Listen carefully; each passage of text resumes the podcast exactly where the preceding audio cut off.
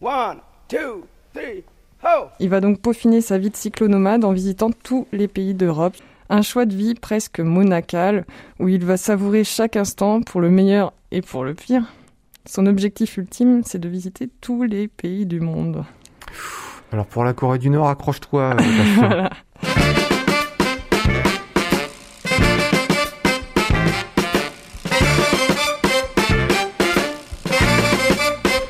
Salut tout le monde, vous écoutez Pause Vélo et aujourd'hui on a une émission où on sera que deux. On a un nouveau chroniqueur, Jean-Jean, ça roule? Ouais, ça roule pas mal et toi? Eh ben ça roule aussi pas mal avec le beau temps qui revient, ça fait vachement plaisir de pédaler dans ces conditions-là.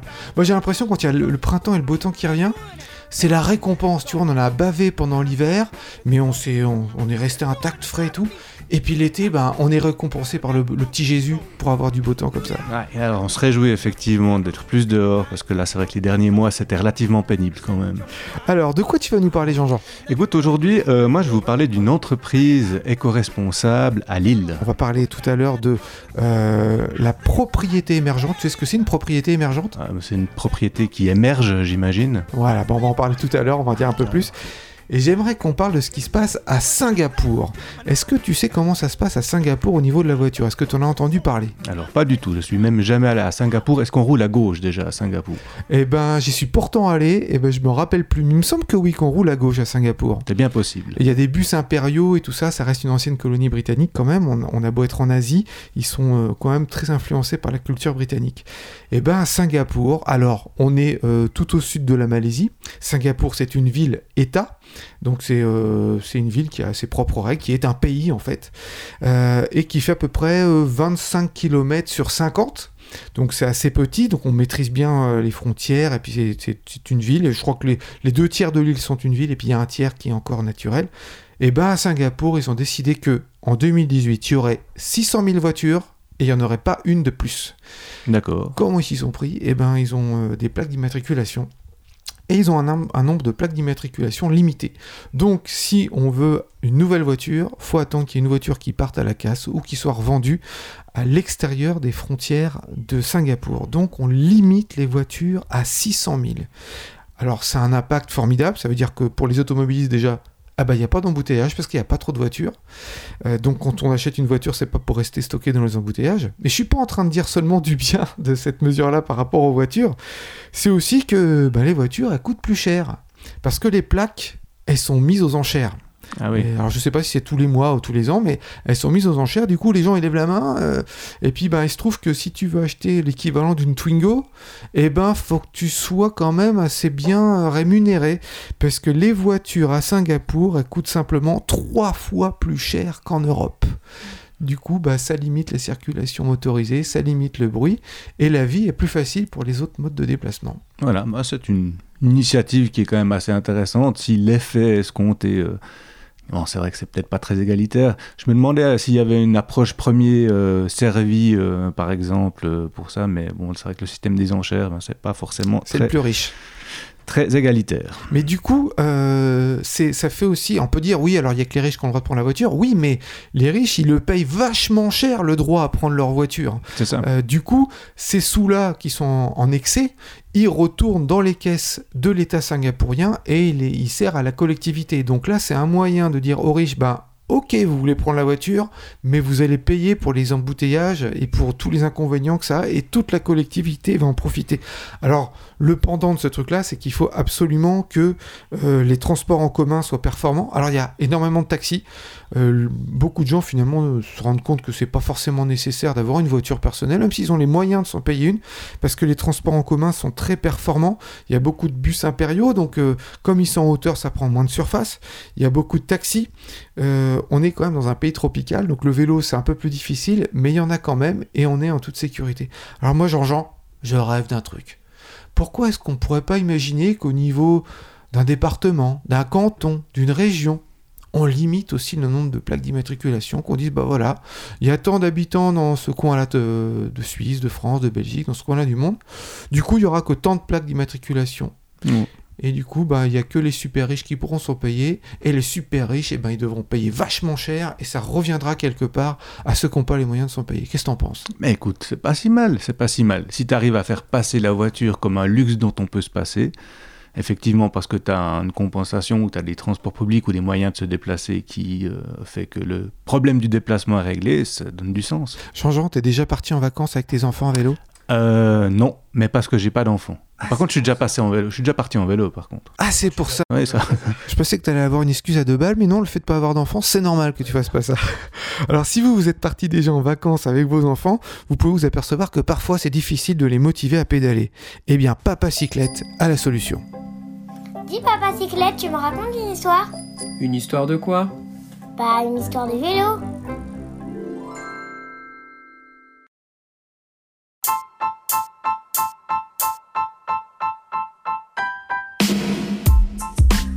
Épisode 5 Comment choisir son itinéraire pour partir avec ses enfants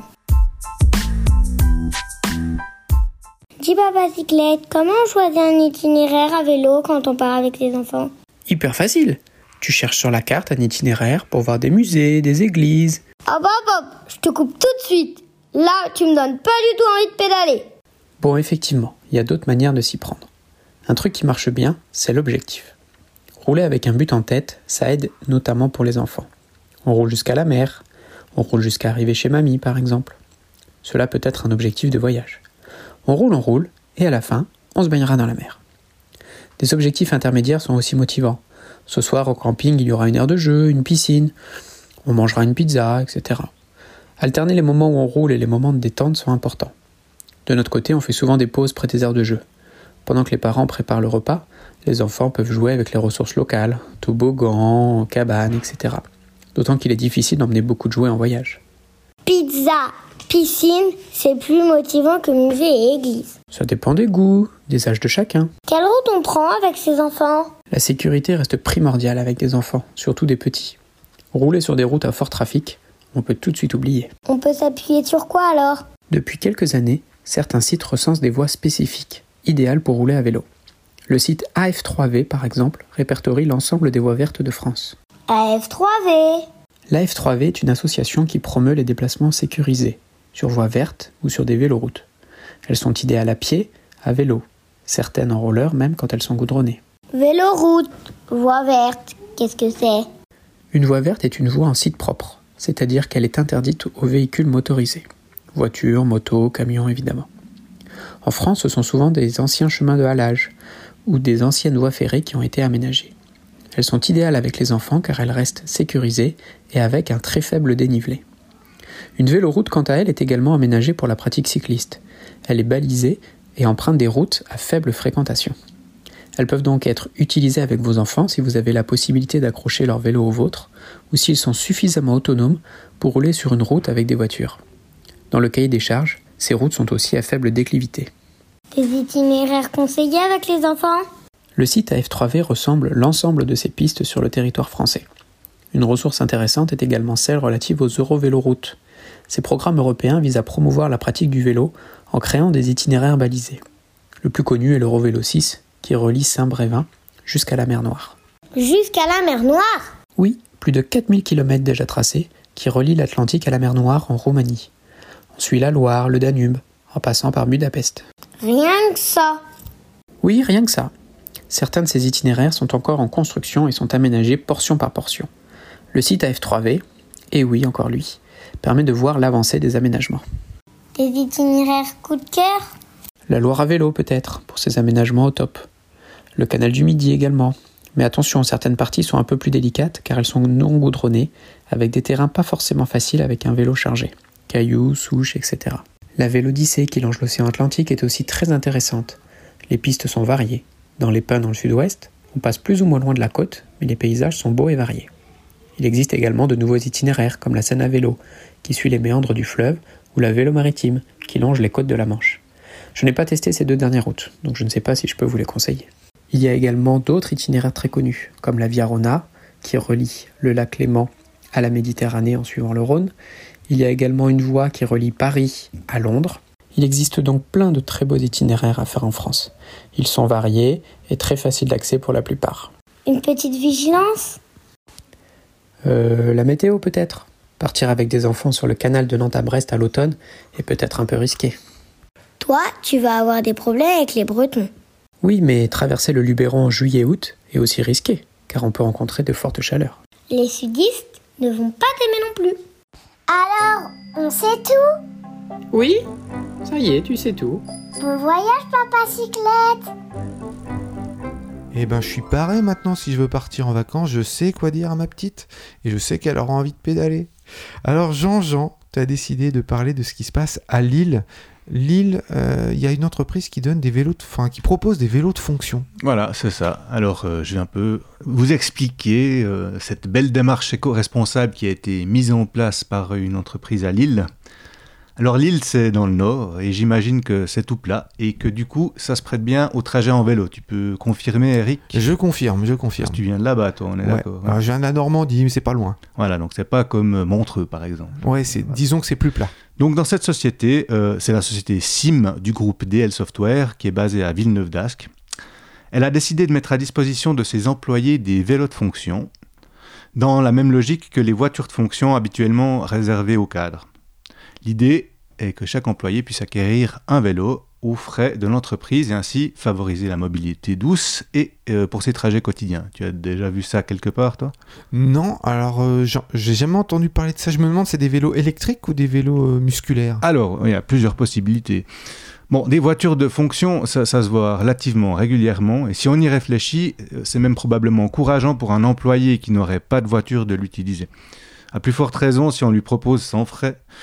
Donc les entreprises ont souvent des avantages fiscaux ou, comptables à acquérir un parc de véhicules, et euh, ben, au jour d'aujourd'hui, c'est assez questionnable comme démarche de donner des véhicules à tout le monde, alors que politiquement, on s'efforce de faire basculer les gens vers la mobilité douce afin de limiter le trafic ou encore de l'impact des infrastructures routières sur le paysage. Bref, je me laisserai aller jusqu'à dire que c'est pas bien.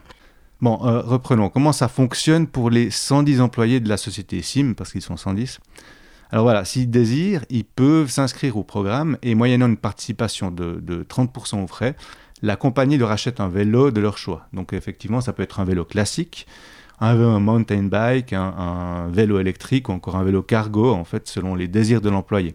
Même un vélo cargo. Mais oui. Bon, alors après, le, le crédit d'achat, il est quand même limité à 2100 euros. Donc on ne peut pas faire n'importe quoi.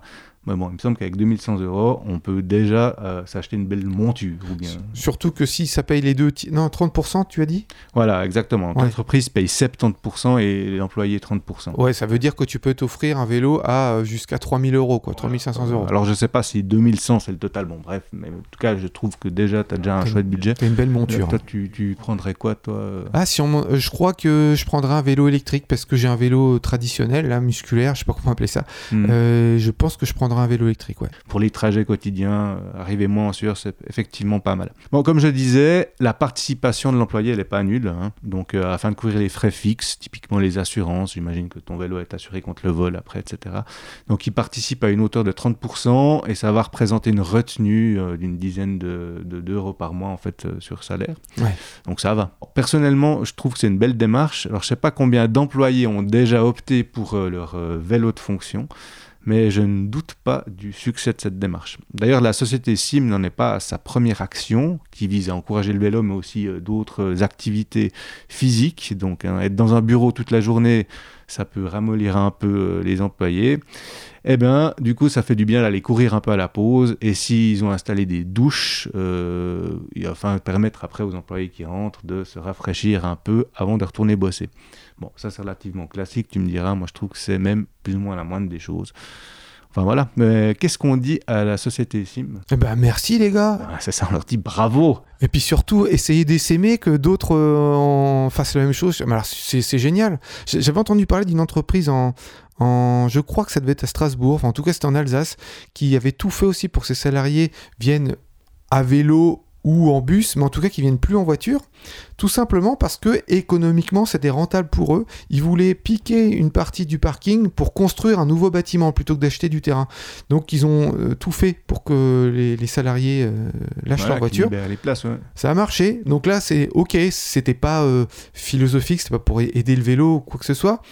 Mais le résultat est là. C'est qu'il y a eu moins de voitures et puis bah, eux, ils ont économisé des sous. Donc peu importe la raison, Moi, je pense que tant qu'on élimine de la voiture, c'est une bonne chose. Effectivement. Et puis, euh, de- à, à travers cette initiative, je, je trouve qu'on on revient un peu plus d'égalité parce que tu avais, des primes à la casse, par exemple. Alors, euh, le gars, il, il envoie sa voiture à la casse, il rachète une voiture, il a euh, sa prime. Mais si le gars, il a envie d'acheter un vélo derrière, eh ben, il n'avait pas de prime. Eh bien, aujourd'hui, en France, ça y est, il y a une prime. Tu mets ta voiture à la casse et tu peux avoir des sous pour acheter un vélo. C'est ça, 50 euros, c'est ça? Ça, c'était la prime pour les réparations. Je, t'avoue que je sais pas combien c'est la prime maintenant euh, quand tu mets ta voiture à la casse et que tu rachètes un vélo. Ouais, ouais, bon. Mais je- un peu plus élevé que 50 euros, j'espère. Ouais, bah ouais. Parce qu'une prime à l'achat de voiture, c'est.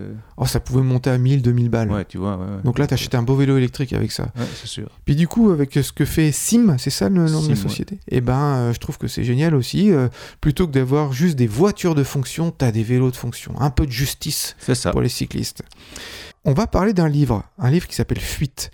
Et ce livre, Camille l'a lu et ça l'a transporté, si bien qu'elle a décidé d'en faire une chronique. Je voudrais vous parler d'un extraterrestre, un trentenaire originaire du Pas-de-Calais. Bon, c'est pas pour ça qu'il est extraterrestre. qui s'appelle Bastien Delessal, alias Nomadsland. Il revient de 8 ans de voyage à vélo.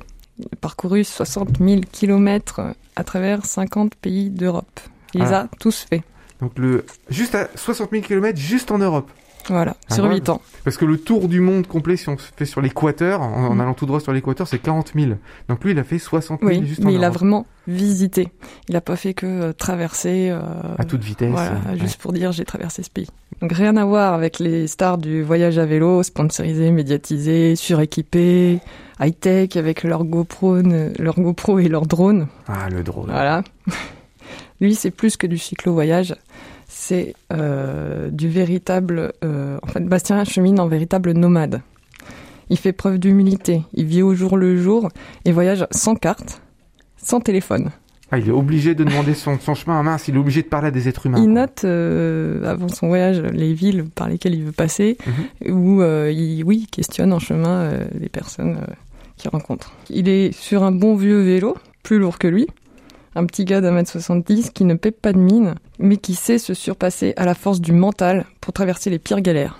Il chemine tranquillement, à son rythme, pour aller à la rencontre des gens, des cultures, des paysages. Voilà pourquoi il n'est pas euh, tracé tout droit dans un pays, mais il a pris le temps de découvrir le pays. Prendre des petites routes et rencontrer des gens. Voilà. Contraint par le confinement, hein, comme nous tous, il a mis à profit ce temps pour écrire son premier livre intitulé Fuite, qui veut tout dire, qui évoque un extrait de son voyage à travers l'Angleterre. J'ai lu son bouquin il y a un mois, je l'ai commencé un soir, je l'ai terminé dans la nuit. À ce point-là? Là, je Oui. l'ai- je l'ai dans les mains, il fait 150 pages, euh, t'as pas dû beaucoup dormir. C'est écrit gros, Camille. Ah, il se lit, c'est écrit gros, mais il se lit tout seul. Il est vraiment accessible. Donc j'y ai trouvé à la fois de la poésie, de la philosophie, un humour fin, et à la fois je me suis prise en pleine figure la réalité brute des difficultés du voyage à vélo. On souffre avec lui, franchement, tout au long du livre, on en bave pour lui. On est fasciné par sa résilience à la douleur et son moral d'acier. On termine le livre avec l'impression d'être trempé. Ben oui, il voyage en Angleterre et la pluie c'est pas qu'une légende. Pour en savoir plus sur cet extraterrestre du cyclo-nomadisme, je l'ai contacté. Et nous avons échangé plusieurs heures par téléphone et à travers des messages aussi. J'en suis encore toute euh, chamboulée. Hein. Son témoignage m'a fait méditer. J'ai remis en question mes bases du cyclo-voyage et j'ai presque eu envie de tout plaquer pour partir à l'aventure le lendemain. Deux fois. voilà. Oh, attention, c'est un livre dangereux, ça. Ouais, attention. Bastien, c'est un sacré euh, personnage, hein. hors de notre temps, de notre société, qui s'est affranchi, dépossédé du confort quotidien, qui a épousé la solitude et la liberté ultime au prix de ses convictions. Paradoxalement, il s'enrichit des rencontres humaines, d'un jour, d'un soir, qui ont accueilli cet inconnu, ce petit Français, par hasard et confiance, en lui sauvant la mise les nuits de pluie torrentielle ou de froid glacial. Pour la petite anecdote, quand je lui ai expliqué que nous enregistrons Pause Vélo à Alençon en Basse-Normandie, il a su le situer C'est pas vrai. car il s'y est souvent rendu et il a même démarré avec un ami un voyage en monoroue vers le Maroc. En monoroue Ouais. Oh, les fous. Comme quoi, Ils y sont allés ou euh, ils ont réussi à aller jusqu'au Ah oui, Maroc oui, oui, Oh là là, ils en sont revenus. Comme quoi, tous les chemins mènent à Alençon. Los Angeles, the place to be. voilà. Donc l'idée de voyager lui vient de deux déclics dans sa vie, même s'il l'expérimentait déjà depuis euh, en monoroue depuis ses 20 ans euh, pendant les vacances. Après avoir travaillé 10 ans dans un bureau comme dessinateur industriel, hein, donc euh, rien à voir. Et suite à la crise de 2008 qui touche aussi le milieu de la construction, Bastien sent que sa vocation euh, ne colle plus à ses convictions écologiques euh, naissantes. Et là, je le cite parce que sa phrase m'a beaucoup plu. Il veut arrêter de rêver de la vie. Il veut la vivre pour de vrai. Voilà. Ah, magnifique. Ouais. Ils rencontrent alors une femme et ils décident ensemble de tout plaquer pour partir vivre en Australie. Finalement, il est part seul. Mais quelque temps après son arrivée, il est victime d'un grave accident de voiture et il se retrouve plongé dans le coma. C'est ensuite un an de souffrance pour se remettre sur pied, mais c'est aussi là son deuxième déclencheur et il se refuse ensuite à une vie euh, standard. Il veut vivre dans les marges. Voilà. Il prend conscience que la vie est courte, qu'on n'en a qu'une, et il compte bien profiter de chaque jour qui passe malgré le manque de confort, d'argent, de vie familiale, etc. Par hasard, il atterrit alors sur un vélo, et c'est un véritable coup de foudre. Il va donc peaufiner sa vie de cyclonomade en visitant tous les pays d'Europe, ce qui lui prendra, sans s'en rendre vraiment compte, hein, euh, quasi 8 ans. Et il m'a dit que même Monaco, l'Andorre comptaient pour lui. Dans... Voilà, il a plus Ouais, le temps aussi de... Voilà. C'est des pays. Un choix de vie presque monacal, où il va savourer chaque instant pour le meilleur et pour le pire. Son objectif ultime, c'est de visiter tous les pays du monde. Alors pour la Corée du Nord, accroche-toi. euh. Voilà. Donc à cause de la Covid et des confinements, Bastien est pour le moment coincé chez ses parents dans le nord de la France, où il rentabilise ce temps de latence pour transformer ses 32 carnets de voyage en futures œuvres littéraires. Bastien n'a donc pas fini d'écrire et pas fini de voyager à vélo non plus, lorsque la situation euh, s'améliorera. En attendant, il nous permet à nous de voyager par procuration. Donc je vous invite à aller commander son livre auto-édité sur son site internet et de liker sa page Facebook qui s'appelle tous deux Nomadsland. Alors on rappelle le titre de l'ouvrage, c'est Fuite et c'est rédigé par Bastien de Lessal. Eh ben Jean-Jean, on va parler maintenant propriété émergente. Moi je t'avoue que ce mot-là, cette expression-là, je l'ai entendu, je l'ai lu pour la première fois en lisant un bouquin de Hubert Reeves qui parlait des étoiles et puis ça m'a fait rêver. Une propriété émergente, c'est quand 1 plus 1 font autre chose que 2. Ah là tu me regardes, tu fais Ouais. qu'est-ce qu'il raconte? Qu'est-ce qu'il raconte? Il est encore bourré, Il est encore bourré. n'importe quoi. N'importe quoi. Eh ben en fait, la propriété émergente, c'est par exemple un gâteau. Je sais pas si tu as déjà mangé de la farine, mais juste de la farine. Non. C'est pas bon. Tu as déjà mangé euh, un œuf cru, comme ça. Peut-être par erreur, oui. Voilà. Bon, du sucre, ça passe encore. Mais alors, quand tu mélanges les trois, tu peux manger ça. C'est la propriété émergente. C'est quand 1 plus 1 plus 1, ça fait autre chose que 3. Voilà. Une portion de, de farine, une portion de sucre, une portion euh, de, de lait, euh, d'œuf, etc. Ça fait un gâteau, et là, c'est bon. C'est ça la propriété émergente. Ah bah là, peu- j'ai compris. C'est clair. Je redonne un autre exemple. Par exemple, un orchestre. Eh ben, un orchestre, c'est euh, plusieurs instruments mis un par un. Tu vas entendre des petits bouts, mais quand tu mets tout ensemble, tu vas entendre une symphonie. Propriété émergente. Quand euh, l'ensemble des instruments fabrique autre chose que les instruments pris un par un. Prenons maintenant l'exemple de la voiture. Propriété émergente. Tout le monde fait quelque chose, donc ça va rapporter quelque chose à tout le monde. La voiture, faut être honnête, ça nous aide quand même individuellement, on se déplace plus vite, on peut prendre plus de choses. C'est quand même pour l'individu quelque chose de plutôt positif, faut le reconnaître. Ah, moi j'ai une voiture aussi, et je la prends rarement, mais quand je la prends, je suis content de l'avoir. Bah, cependant, une voiture, plus une voiture, plus une voiture, c'est pas tout plein de bonnes choses pour les individus qui font tout plein de bonnes choses pour la collectivité. Là, la propriété émergente du nombre croissant de voitures, eh ben, elle est néfaste.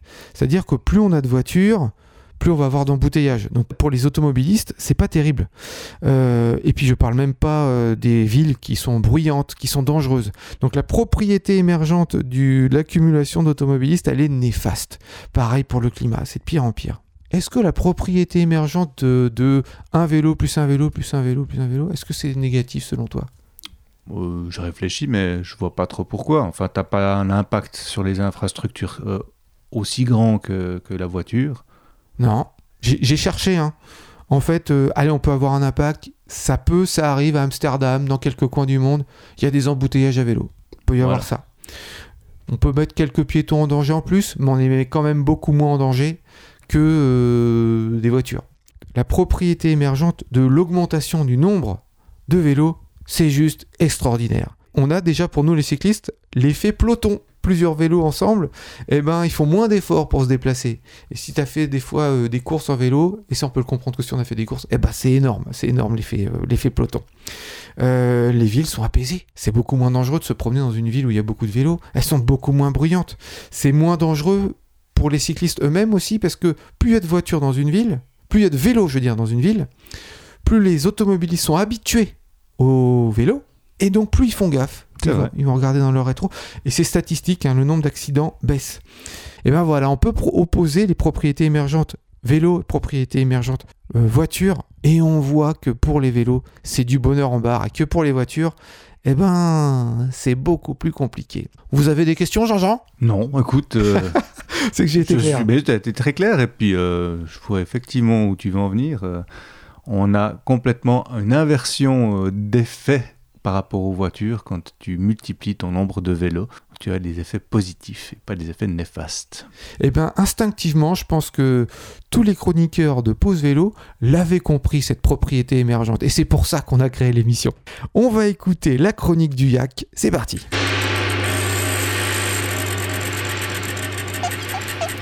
En juin 2010, euh, je rencontre euh, Stéphane Rousson dans une immense hall du musée de la- de l'aéronautique du Bourget pour euh, raconter son histoire, une histoire un peu folle, la tentative de traverser la Manche à vélo avec des ailes. Sa passion remonte à des souvenirs de jeunesse, au vol de l'Albatros Gossamer sur la Manche, à celui de Picard et Jones autour du monde et aussi au film E.T. dans lequel un enfant pédale sur un vélo et s'envole. Mais Rousson, dont le parcours est chaotique, comme il le dit lui-même, tient avant tout à vivre ses propres aventures. Toujours l'envie de faire mille choses. Curieux et bricoleur, je passais tout mon temps libre dans le garage à fabriquer des avions modèles réduits, des bateaux et divers objets qui ne ressemblent à rien. Toutes sortes d'essais, de la fusée à l'explosif, en passant par les bicycles. Adolescent dyslexique, Stéphane Rousson rêve d'une carrière de skieur professionnel, de pilote d'essai et de pilote de ligne, voire d'astronaute. Ainsi, il se distingue d'abord dans des compétitions de ski, puis commence à sillonner le monde à vélo. Après un BTS en commerce international, il entame une formation de pilote de ligne qui s'achève brutalement lorsque les compagnies aériennes qu'il emploie ferment ses portes le 11 septembre 2001. Lorsque la même année, il a vendu Zepi, un Zeppelin à pédales qui croupit dans un hangar, ni une ni deux, il rencontre l'un de ses créateurs, Jean-Marc Geyser, trouve des financements, lui achète l'engin, le répare, le perfectionne, et l'oiseau déchu reprend son envol en 2016. 2006, pardon. C'est alors la chance de sa vie, il se lance corps et âme dans son rêve d'enfance, traverser la Manche, 55 km, avec une machine volante. Entre-temps, aussi brouillon que passionné, il se démène pour construire son propre ballon à pédales gonflé à l'hélium et dont l'enveloppe serait confectionnée par des couturières de capitons de cercueil. En voyant son rêve devenir réalité, Stéphane Rousson est au septième ciel. L'engin est à peine plus lourd que l'air, le pédalier est relié à deux hélices de 3 mètres d'envergure chacune. Pour décoller, il les place à l'horizontale comme celle d'un hélicoptère, puis les bascule en arrière pour se propulser. L'inclinaison des hélices lui permet de diriger le ballon, mais gare au vent, qui au-delà de 10 km heure risque d'emporter ballon et pilote, funeste destin, qui rappelle celui d'Icare brûlé par le soleil. Pour corser le tout, l'hélium, qui est un gaz très sensible, se dilate à la chaleur et se contracte au froid. Ainsi, dans l'idéal, il faut partir à marée haute, au lever du soleil. Quand la température s'élève peu à peu, le ballon est alors propulsé vers le, large par une brise de terre. Au terme de 50 préparations, Stéphane s'impose un régime et perd 12 kilos. Le 10 juin 2008, il se lance de la côte anglaise, mais le vent lui vole presque aussitôt tout espoir. La mort dans l'âme, il abandonne, mais remet ça le 28 septembre de la même année, deux jours après qu'une autre drôle d'oiseau, Yves Rossi, dit le Fusion Man, ait traversé la Manche sur son aile en carbone à 299 km à l'heure en 9 minutes et 7 secondes. Stéphane roule durant 4 heures et sur quelques 35 km de piste céleste, mais le vent l'empêche à nouveau de poursuivre. Obstiné, il pédalera encore 3 heures et demie avant de remballer son matériel sur le bateau qui l'accompagnait. Eh ben Jean-Jean, on va se quitter, mais c'était super de t'avoir. Tu reviens, tu déconnes pas. Ah hein. ben clairement, oui, oui. Et je voulais juste vous dire un petit truc. Je sais pas si vous avez remarqué depuis le début de cette saison, en fait, sur YouTube, euh, on ne diffuse pas en Full HD, mais en HD, c'est-à-dire qu'on prend moins de pixels, on prend moins de flux. On a fait ça volontairement pour réduire notre impact carbone, pour réduire, pour réduire notre empreinte numérique. Et je vous invite, si vous êtes YouTubeur, vous aussi, à réduire la taille de vos vidéos. La, la qualité n'est pas moindre. Mais voilà, je voulais, je voulais euh, depuis un petit moment vous le dire. C'est pour ça qu'on a réduit la des vidéos. Et n'oubliez pas, les copains, pour sauver l'humanité, faites du vélo